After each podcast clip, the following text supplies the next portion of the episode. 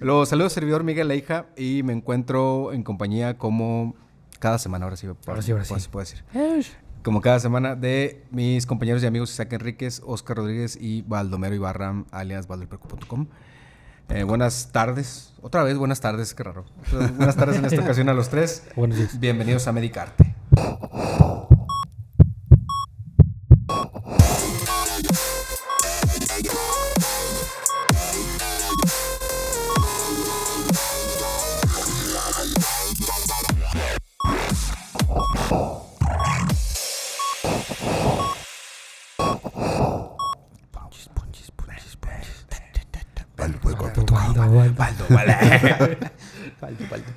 Eh, el episodio de, el episodio número 2 ahora de este mismo tema.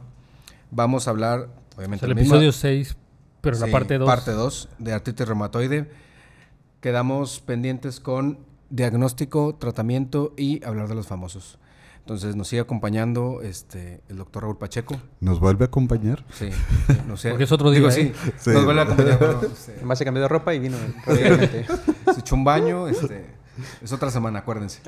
Entonces vamos a hablar ahora, para terminar este tema, de diagnóstico, tratamiento y famosos. ¿Alguien quiere empezar con diagnóstico? Pues Pacheco, ¿no? Pues para que, pues para sí. que, para que no volteamos a ver. No, mira, la, la verdad, la verdad, o ¿no? sea, Siendo realista, Hablando nosotros nada volvemos a caer en lo mismo de lupus. Van a pasar por varios, por no decir por muchos, con sus molestias, con diferentes tratamientos, hasta que digan, alguien diga, no le encuentro qué es, déjame se lo mando al... Claro. De los casos raros. Intrarreuma. Aquí es un poquito más... Más fácil, porque fácil, sí, la verdad sí, es que sí, es. sí piensas en artritis Sí. Sí, sí, así es. Sí, aquí es un poquito más sencillo. Este, no nos llegan tan atrasados, excepto aquellos que no les duele, pero eso es, no es por el médico, sino es porque ellos mismos no buscan atención. ¿sí? Eh, y tiene mucho que ver también que, que, pues, la automedicación, ¿no? O sea, les duele algo y se toman el medicamento, se les pasa. sí. Yo Sí, creo, sí. ¿no? Y sí se puede manejar con, bueno, ya lo veremos ahorita, pero sí el tratamiento habitual del dolor puede modificar el, el- la sensación de dolor o la sensación de malestar en la enfermedad. Inicialmente sí, tres semanas, un mes, pero después de ese tiempo eh, no hay analgésico que quite el dolor. Ni siquiera los más potentes que conocemos, derivados de la morfina. No lo controlan si no controlas la enfermedad. Entonces aquí este, el, el objetivo va encaminado a controlar la enfermedad y secundariamente empiezan a hacer ya efecto los, los analgésicos convencionales. Ok, ¿algo más de eso? ¿Del diagnóstico? No, ya sé No. que... Bueno, el diagnóstico es, perdón, eh, adelante, adelante. No, no, te iba a decir que te lo avientas a, eh, aventaras tú el diagnóstico, entonces échale. Laboratorios. Sí, bueno, el diagnóstico eminentemente empieza con la sospecha. ¿sí? Este, alguien que empiece con dolor en sus articulaciones, que tenga cierta dificultad para hacer las actividades. Primero son las, las actividades finas, por eso les comentaba el hecho de los anteojos. Este, el hecho de tomar la taza para tomar café. Cuidado, Miguel, También porque ya ves que dijo problema. que para agarrar cosas en la mañana delgadas y Largas. delgadas y chiquitas, ten cuidado, güey. ¿Cómo sabes tanto del tema? Qué de por si nos echan carro. y tú echándole más, güey. Entonces, a veces la gente acude porque dice, ¿sabe qué, doctor? Yo no puedo tomar la taza, o sea, tomar físicamente. Tomar la taza con, con mis manos para tomar café. Pero mentalmente sí puede. Porque me duele. Pero, pero me lo estoy saboreando. Exacto. Así es. Le pongo un popote. Sí, porque ya con la mano no pueden. No pueden cerrar la mano para tomar el asa, no pueden, no tienen suficiente fuerza para sostener la taza llena de café. Entonces, eso los hace, y a veces ni siquiera es por ellos, sino por la pareja o por las personas con las que conviven, le dicen, oye, pues deberías de checarte, ¿no? ¿Cómo es posible que a tus 40 años o a tus 45 años ya no puedas tomar una taza de café? Y mira, abuelita, tiene 70 y ella sí puede. ¿Y tú por qué no puedes? Y es, sí, parece chiste, pero es Ridiculizado, anécdota. ¡Eh, inútil! Tú no puedes. No vales padre. Estás viendo inútil. ¿Con quién me casé, ching? Entonces, ese- esos detallitos es cuando empiezan a, a- a buscar atención. Y no es tan extraño que ya cuando llegan con el médico les dice, ¿sabe qué? Pues tiene inflamación de sus articulaciones, tiene dolor en sus articulaciones, pues tiene que ir a ver un reumatólogo. ¿no? Eh, los, lo que genera la sospecha de artritis reumatoide pues son los datos clínicos que hemos comentado, ¿no? La inflamación en las pequeñas manos, generalmente empieza con las articulaciones de las manos, poco a poco se va incrementando la dificultad para hacer las actividades de la vida cotidiana y este, en casos muy excepcionales, Porque hay gente que, que- tiene miedo de ir a, de acudir. Hay gente que les da miedo que les digan, sabe que usted tiene un problema reumático. Entonces, aunque ellos sienten la molestia y aunque ellos sienten la dificultad para hacer sus cosas, no quieren ir porque ya saben que les van a decir que tienen un problema de artritis. Y entonces eso hace que el paciente cuando llegue con, con el médico pues ya tenga eh, bastante avanzado su enfermedad. Y entonces ya uno la ve y dice pues sin gran problema, esto es una artritis reumatoide. Vamos a corroborar con exámenes, vamos a corroborar con radiografías, pero por clínica es una artritis reumatoide. ¿no? Eh, básicamente eso es lo más importante, lo que nos comenta el paciente y lo que nosotros revisamos en las articulaciones. ¿En qué nos apoyamos además para hacer el diagnóstico? Bueno, pues en los exámenes de laboratorio, en los exámenes de sangre. Pero como bien comentaba el doctor Enríquez, bueno, tenemos que hacer diagnóstico diferencial con otras enfermedades reumáticas que generan inflamación articular y entonces pues aquí pedimos un panel bastante elevadito para asegurarnos que efectivamente es artritis reumatoide, incluyendo, y lo debemos de solicitar, el, el, el TORCH, este, sí. donde, incremen- donde se agrega citomegalovirus, este, reacción de hepatitis, pruebas de función hepática, porque además nos va a servir para eh, el tratamiento. Tenemos que vigilar que el tratamiento sea de- acorde a lo que el paciente necesita y tenemos que cuidar los órganos vitales como es el hígado y es el riñón. Y las radiografías. Entonces, las radiografías con alguien que tiene más de seis meses de proceso inflamatorio, ya podemos ver eh, las erosiones donde empieza la destrucción de los, de los huesos, de las articulaciones, y eso nos confirma el diagnóstico. ¿Eh? Eh, Esclerosis subcondral o... Sí, dependiendo de la etapa, podemos ver esclerosis subcondral, aunque es más frecuente la esclerosis subcondral en la osteoartritis u osteoartrosis. Y por ejemplo, en, en por ejemplo, la relación que hablamos de 3 a, 3 a 1 con mujeres, igual si afecta al hombre, por ejemplo, como el lupus, ¿es, es más agresivo o es igual? No, aquí es diferente. Sí, la, la presentación, eh, a diferencia del, del lupus, que en el varón sí es más agresiva la enfermedad, la artritis reumatoide tiene básicamente el mismo comportamiento en hombres o en mujeres. Sí, aquí no hace diferencia el, el género. o sea, hace diferencia en cuanto a la frecuencia, pero no en cuanto a la severidad. Y por decir el lupus, que lo dijimos de broma, pero sí es real, el lupus, que es artritis reumatoide sobrepuesta a un lupus, eh, ¿sí es peor igual que el lupus en el hombre o da lo mismo? Esa sí es un poquito más agresiva, porque son dos enfermedades autoinmunes o dos manifestaciones diferentes y bastante agresivas. Bueno, las dos enfermedades más agresivas dentro del, del- del ámbito reumático es precisamente lupus y artritis. Entonces, alguien que tenga la fortuna de tener lupus, que tenga lupus y artritis, este, vamos, o sea, se está, se está llevando las dos enfermedades más agresivas. Que compré un cachito. Se sacó el boleto Exacto. del avión. Se lo sacó completo. no, no, fue un pedacito ¿Qué de la... pasó? de- de- Oye, estamos Pacheco. hablando de Tenía la serie completa. No fue un pedacito de, de avión el que se sacó, o sea, se lo hubiera sacado el avión completo. ¿no? Porque sí son las dos más, más agresivas que podemos tener dentro del, del espectro reumático, ¿no? Yo no he visto un lupus. Son muy raros, afortunadamente. A mí, a mí no me raros. tocó la- no he tenido la fortuna de ver un De hecho, son reportes de caso, son motivos de reporte de caso porque son, este, son raros. Entonces, tiene que cumplir ciertos criterios, tiene que tener el- el- las erosiones que comentábamos, tiene que tener los anticuerpos antipéptidos cíclicos citrulinado, tiene que tener los anticuerpos antinucleares positivos, tiene que tener RO positivo, tiene que tener el SM positivo. Ya son un- un- cosas más, más específicas. específicas. De, No, de- pues es como Cam Newton. Empezó positivo el día de madre. vato. Eh, en cuanto a tratamiento. ¿Qué El tratamiento, bueno, generalmente lo, este, lo que se inicia por, por parte de los médicos no reumatólogos, pues son los, los analgésicos, ¿no? Que es lo que comentábamos ahorita. Inicialmente, en las, en las primeras semanas, sí puede haber disminución de las molestias. Hay cierto control de la inflamación y hay cierta disminución de los, del dolor. No se quita, pero sí hace que el paciente sea un poco más funcional. Sin embargo, después de cuatro o seis meses, estos analgésicos ya no son suficientes. Y podemos subirle la potencia, podemos hablar de tramadol, este, podemos hablar incluso de buprenorfina y van a disminuir muy poco el dolor. Vicodin.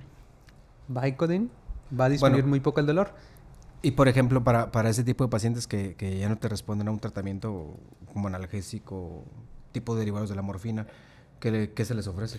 Es Ajá, que es lo sí, que, exactamente, es lo que, pero es lo que comentabas ahorita, ¿no? Tienes que iniciar tratamiento de la artritis para que entonces esos an- antiinflamatorios y esos analgésicos tengan más efecto. Pero también surge la duda, sigue siendo dolor, o sea, sigue siendo la misma terminación del dolor, ¿por qué no quita el dolor un medicamento para el dolor?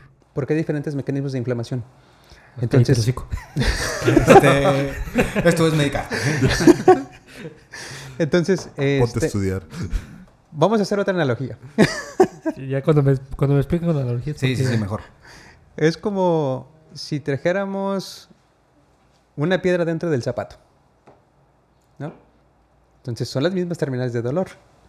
Pero ¿por qué no se te quita el dolor con un analgésico? Porque no has quitado el motivo del dolor. Estás tratando de controlar la consecuencia, pero no has hecho nada para quitar el motivo. Entonces, acá es la misma situación. Vamos a poner otra analogía. Eh, Analogía sobre analogía. te Sí. están pinando bien gachos, Carlos. Ya lárgate No, mejor. es que, es que, no, no, no. De hecho, yo les agradezco que me inviten porque reumatología, lo digo y siempre lo he dicho, reumatología es paradójica. Completamente paradójica. Tú ves una cosa y resulta que no es eso, es otra cosa. Estás viendo, por ejemplo, este, un proceso de dolor que no se quita con tramadol. Pero le das prednisona a dosis bajitas, 7.5 miligramos, que son dosis antiinflamatorias, y quita el dolor pero no usas prednisona para dolores coloquiales. Es decir, si tengo dolor en el muslo porque hice ejercicio, porque me golpeé, la prednisona no me va a funcionar. Sí, pero es lo que comentabas, o sea, depende de qué te está originando el dolor. O sea, empiezas a tratar el origen del dolor y no el dolor eh, en sí. O sea, a fin de cuentas el dolor es una manifestación del De problema mal. subyacente. Así es. Entonces, al principio tratas esa manifestación y sí te sirve, pero llega un momento en que el tratar de tratar la manifestación es insuficiente y tienes que tratar el problema subyacente, en este caso, lo que está originando la inflamación y secundariamente el dolor. Sí, porque recordemos que el proceso de, de la artritis reumatoide va a todos niveles. Eh, los tejidos periarticulares, la cápsula articular, que por sí es muy dolorosa, e incluso el hueso. Hay pequeñas microfracturas dentro del hueso, por eso es que se erosiona y por eso es que se deforma. Entonces estamos hablando de pequeñas microfracturas que un diclofenaco, un sulindaco no van a ser suficientes. ¿sí? Y además de eso, todo lo demás está inflamado. Entonces aquí tenemos que iniciar tratamiento para el origen del eh, dolor. Por eso es que inicialmente sí puede haber cierto efecto de disminución del dolor, pero conforme va avanzando el problema, estos analgésicos van siendo inespecíficos. Y generalmente es cuando el paciente o el mismo médico que empezó el tratamiento le dice, ¿sabe qué? Pues ya necesita ver a un especialista para empezar un tratamiento específico que vaya controlando la enfermedad y secundariamente se va quitando el dolor. Es más, nuestros pacientes que, que no tienen deformidades importantes, nosotros les quitamos el dolor con los medicamentos antirreumáticos, que no son analgésicos, pero como están controlando el proceso que inicia la inflamación y el dolor, secundariamente se controla el dolor. Está sacando la piedra del zapato. Exacto. Vamos a hacer una, una pausa y vamos a regresar con, con más información de, sobre el tratamiento. Esto es Medicarte. Medicarte. ¿Medicarte? Medicarte.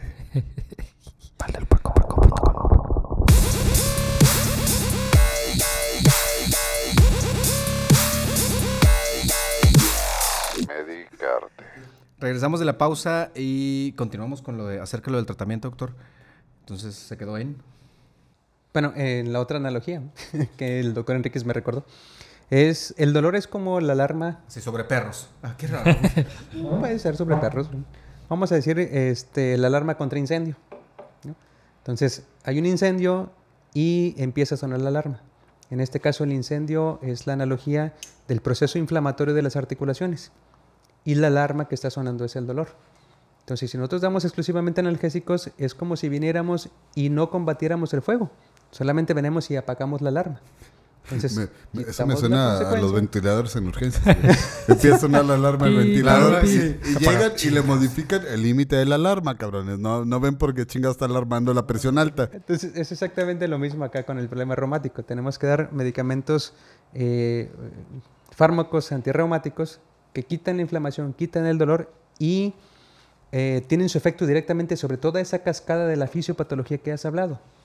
Disminuyen el efecto de las células dendríticas, disminuyen el efecto de las células ayudadoras, disminuyen el pedir refuerzos para seguir incrementando la cascada de la inflamación y eso secundariamente va a quitar el dolor porque estamos quitando la inflamación desde el origen.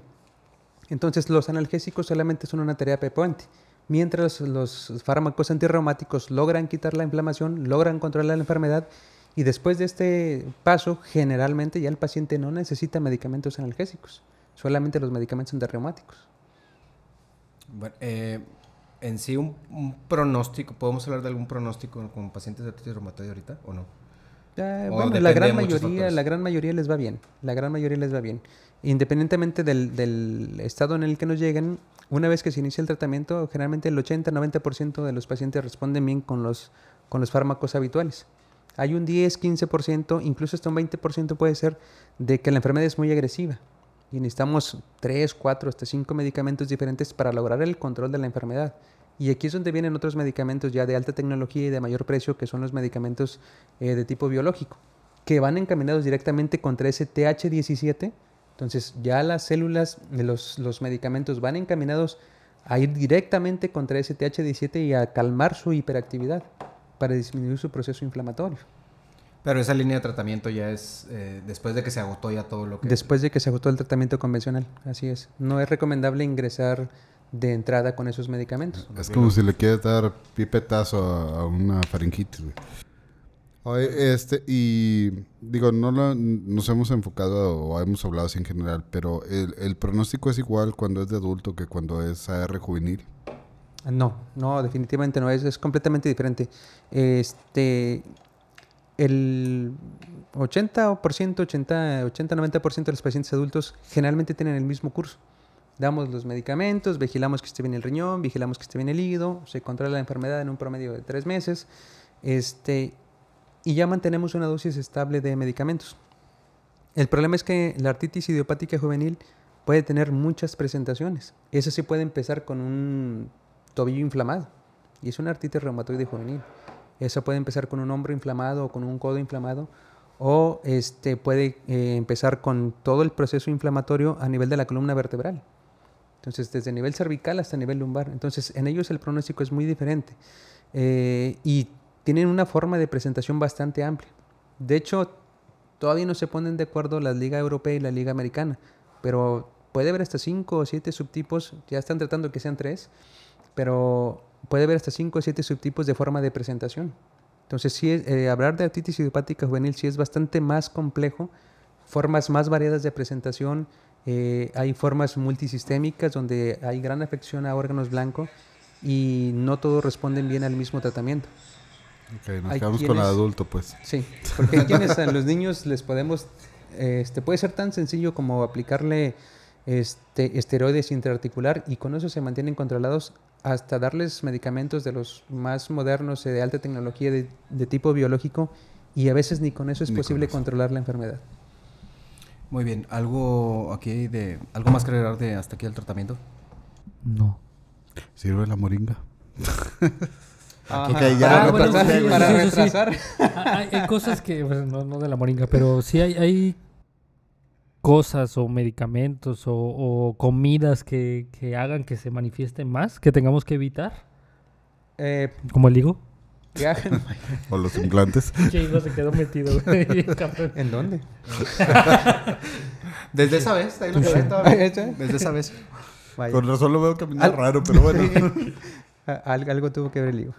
Este, no, en realidad, ah, recordemos que el adulto, eh, el adulto joven es más propenso a otras enfermedades crónicas, diabetes, hipertensión, obesidad, dislipidemias. Entonces, eh, la alimentación va encaminada a tratar de evitar que aparezcan estas otras enfermedades crónicas, porque tampoco son curables. Bueno, las enfermedades reumáticas hasta ahorita no hay, tenemos manera de curarlas, solamente se pueden controlar. Entonces, eh, si el paciente además tiene obesidad y esto le, tra- le trae otras complicaciones como eh, problemas de corazón, cardiopatía isquémica, este, o si fuma, ya vimos que el tabaco sí es un factor que hace que empeore la enfermedad, pero además tiene efectos a nivel cardiovascular o a nivel pulmonar. Entonces el, el paciente puede necesitar medicamentos para otras situaciones médicas.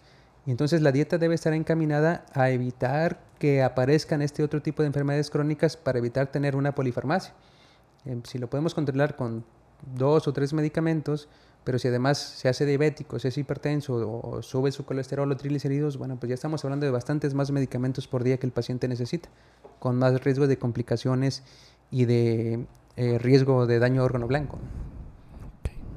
¿Algo más hasta aquí quieran agregar? No. No. ¿No? ¿Qué famosos vas a mencionar?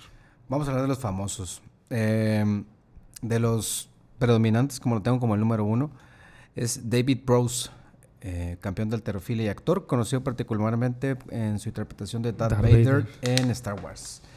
Sí. Eh, tuvo un papel como guardaespaldas también en La Naranja Mecánica y como el monstruo de Frankenstein en tres películas. Este personaje a lo largo de su vida ha realizado otras obras eh, benéficas para niños y enfermedades con cáncer, con cáncer y él fue diagnosticado con artritis reumatoide juvenil desde los 13 años, enfermedad que le ha provocado dos reemplazos de cadera. En el 2001 sufrió una parálisis en ambos brazos, lo que le llevó al diagnóstico de artritis séptica. Pregunta, porque sí tengo que hacer una pregunta. Eh, ¿Qué tan benéfico es hacer un reemplazo de alguna articulación en esta enfermedad con artritis reumatoide? Bueno, llega el momento en que, por ejemplo, él en aquellas épocas seguramente la, la terapéutica contra los problemas reumáticos no estaba tan avanzada y eso hizo que él tuviera este, destrucción articular. Entonces, la artritis idiopática juvenil, como comentamos previamente, puede eh, alterar cualquier articulación. Por ejemplo, si él tuvo eh, afección de cadera, pues ya había prótesis de cadera. O, ah, si tuvo afección en rodillas, pues se le pudo haber colocado una prótesis de, rodillas. Entonces, sí, eh, eh, primero hay que controlar la enfermedad y después colocar las prótesis. Y sí tienen bastante funcionalidad después de la colocación de las prótesis. ¿Y esa prótesis no sufre inflamación igual? Por eso hay que controlar primero la enfermedad, porque sí puede, sí puede generarse proceso este, inflamatorio. Sí, porque al final del día no es la articulación inflamada, sino la sinovial, ¿no? Así lo que es, cubre todo lo que lo recubre y los tejidos periarticulares. Entonces, sí, un requisito para colocar una prótesis es que el- la enfermedad de base esté completamente controlada.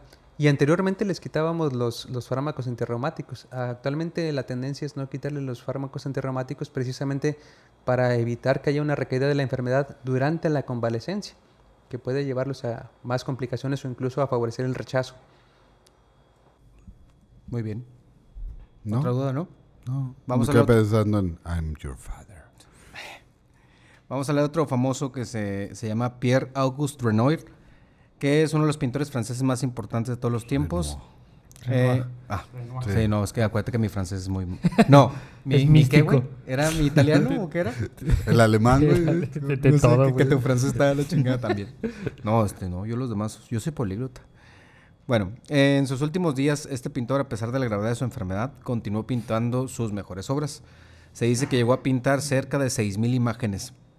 Su artritis reumatoide, a pesar del dolor y la incapacidad que le proporcionó, no fue un impedimento para continuar pintando. Se las ingenió utilizando caballetes con poleas y pinceles atados a sus manos deformadas, entre otras cosas.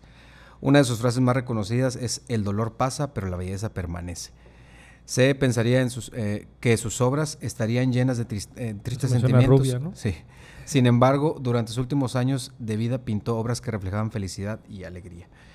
Sí, chequé varias pinturas tan, tan, tan padres, güey. Está chida su frase porque suena rubia. De hecho, no, nos hizo el, el de atrás, el de Make Sí, de hecho.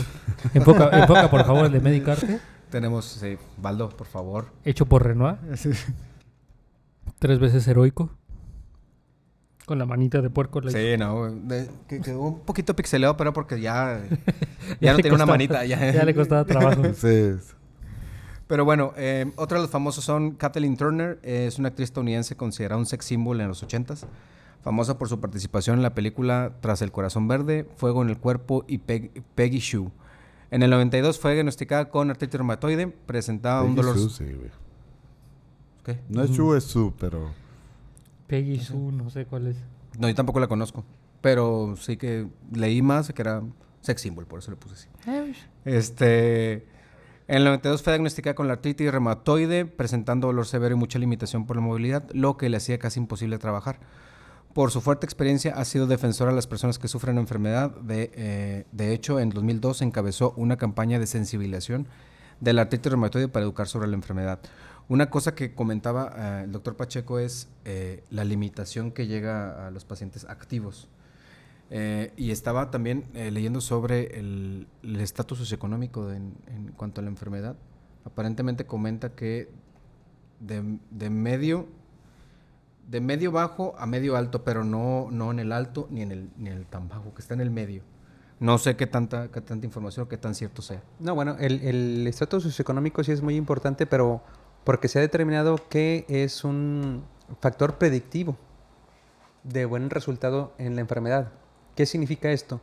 No es lo mismo que, que una mujer de 35 años tenga un proceso inflamatorio en sus manos, que tenga dificultad para hacer las actividades físicas, eh, que no pueda trabajar en un, en un lugar remunerado y que batalle para hacer las actividades de casa, entonces, ¿qué es lo más probable? Que la pareja la va a abandonar. ¿sí? No me puedes echar lonche, no trabajas y no me puedes echar lonche. ¿Para qué te necesito? Esa es una realidad. Ya te hubieran dejado hacer un chorro a ti, güey. No, ya. Tú, tú hubieras frito, salud, güey. salud. Sí, Sí. Salud. No tengo nada, pero salud, güey. Y el estrato socioeconómico tiene que ver en cuestión del tratamiento. Si a una persona con, con bajo nivel socioeconómico le tiene la suerte de desarrollar una enfermedad que es de difícil control, que necesita tratamiento biológico, que estamos hablando de aproximadamente unos 40 mil pesos mensuales, solamente del tratamiento biológico, más los demás tratamientos, más los exámenes, más las radiografías, más las valoraciones con el médico, pues realmente su pronóstico es muy malo. ¿Por qué? Porque no tienen los recursos suficientes. La otra situación que impacta mucho en el adulto joven o en la artritis idiopática juvenil, cuando el paciente no dimensiona la enfermedad. Entonces dice, ah, ya me tomé el medicamento, se me quitó la inflamación, ya puedo hacer mis actividades y lo suspenden. Entonces, el clásico de ya me siento bien para que me lo tomo si estoy si me siento bien. Exacto, pero si esta persona es una actriz que depende mucho de su movilidad, o si es un bailarín, que dice, necesito estar bien porque de eso depende mi trabajo, entonces tienen otra perspectiva, bastante diferente. Necesito tomarme mi tratamiento porque eso me permite desarrollar mi actividad que me permite mis ingresos. Entonces, esa, el nivel de, de educación y el nivel sociocultural tiene que ver con el grado de aceptación también de la enfermedad. Lo que, lo que comentábamos cuando trauma, trauma raquimedular, ¿no? Este, ¿Qué tanto puedes pagar también dimensiona el- el- la evolución, ¿no? O sea, Muy bien. O- otra, otra famosa eh, que encontramos de artritis reumatoide es Edith Piaf, considerada una de las cantantes francesas más importantes. Eh, utilizó su voz desgarradora para cantar balas que comunican muchas tragedias Desgarradora. personales. Yo no, lo- yo no lo escribí. ¿Cuál es tu fuente? Mm, ¿De qué? Pues de la voz des- desgarradora. Ah, pues yo no lo escribí.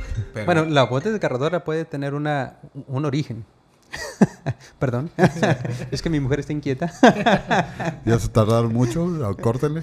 Lo siento. y en relación a Edith... ¿De qué? P- Perdón, la, la- la voz desgarradora este, o la deformidad de la voz sí se puede dar porque en algunos casos eh, que son realmente raros hay inflamación de las articulaciones aritenoides que son los que tensan las, las cuerdas vocales. Entonces sí puede haber deformidad de la voz, sobre todo en alguien que se dedica a la cantada.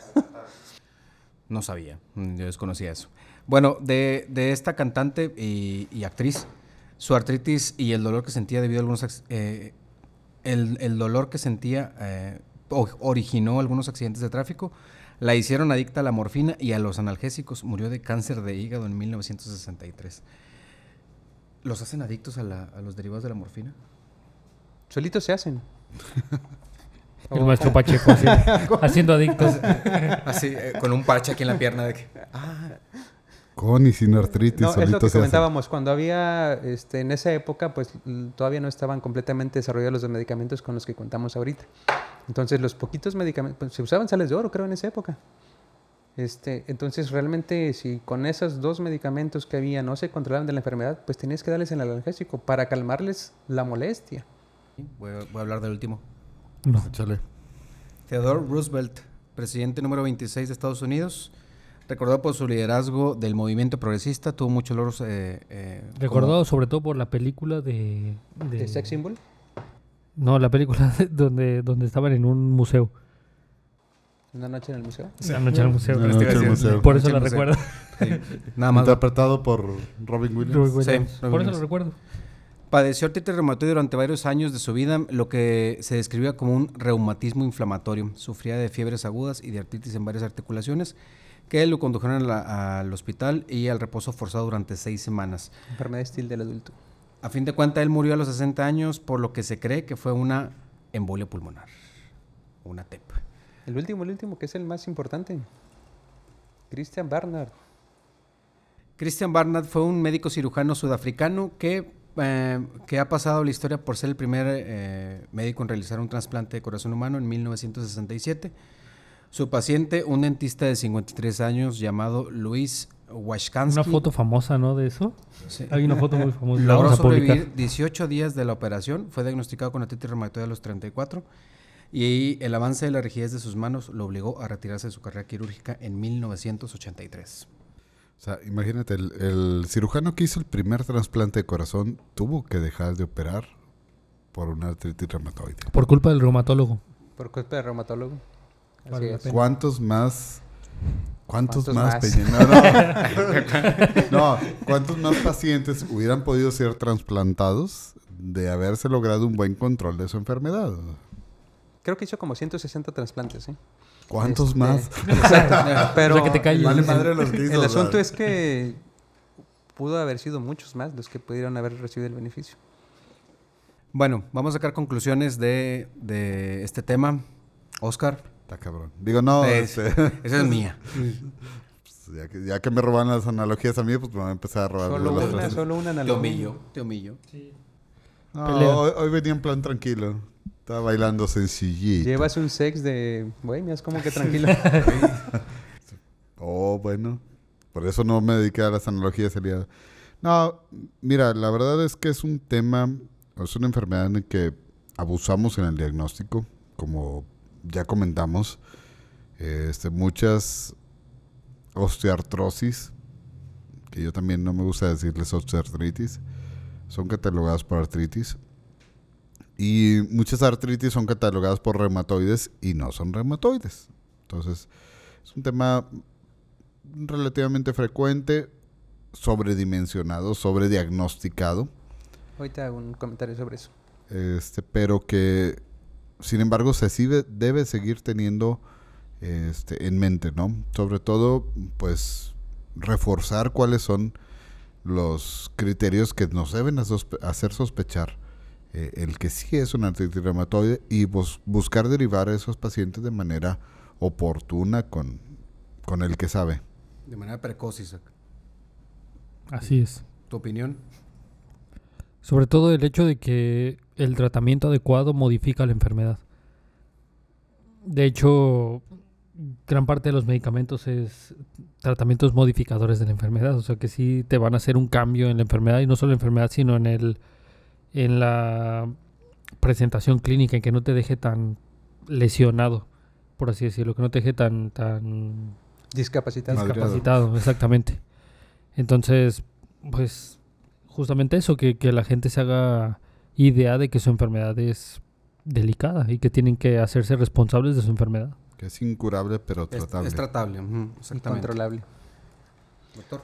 Bueno, eh, en relación a lo que decía Oscar sobre el, el sobrediagnosticado, eso tiene un origen, también no, no es nada más porque sí.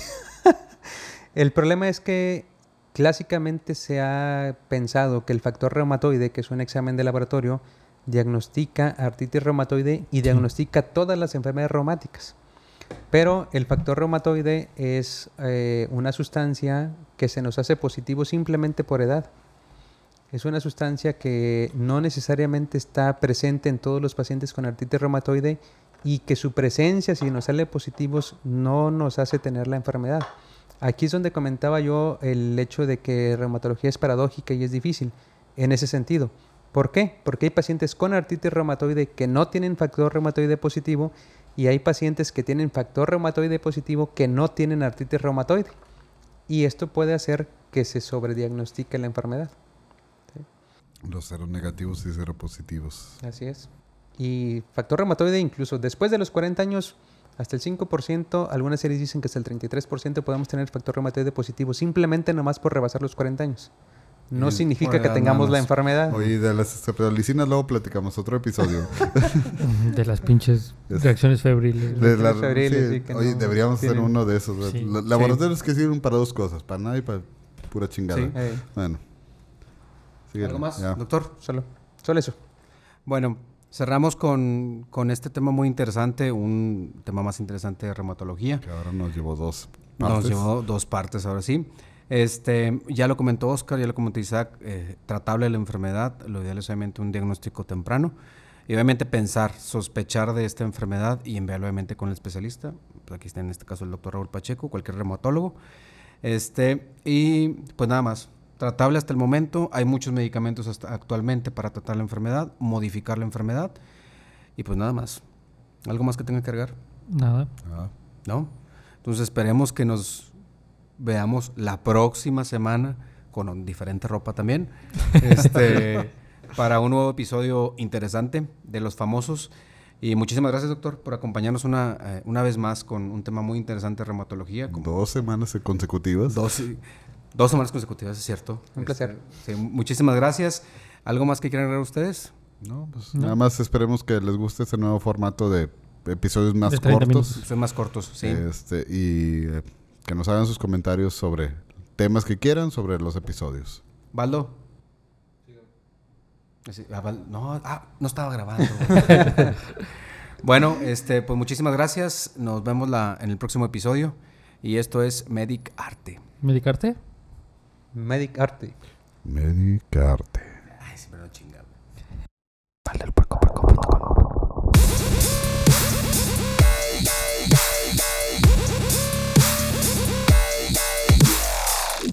carta.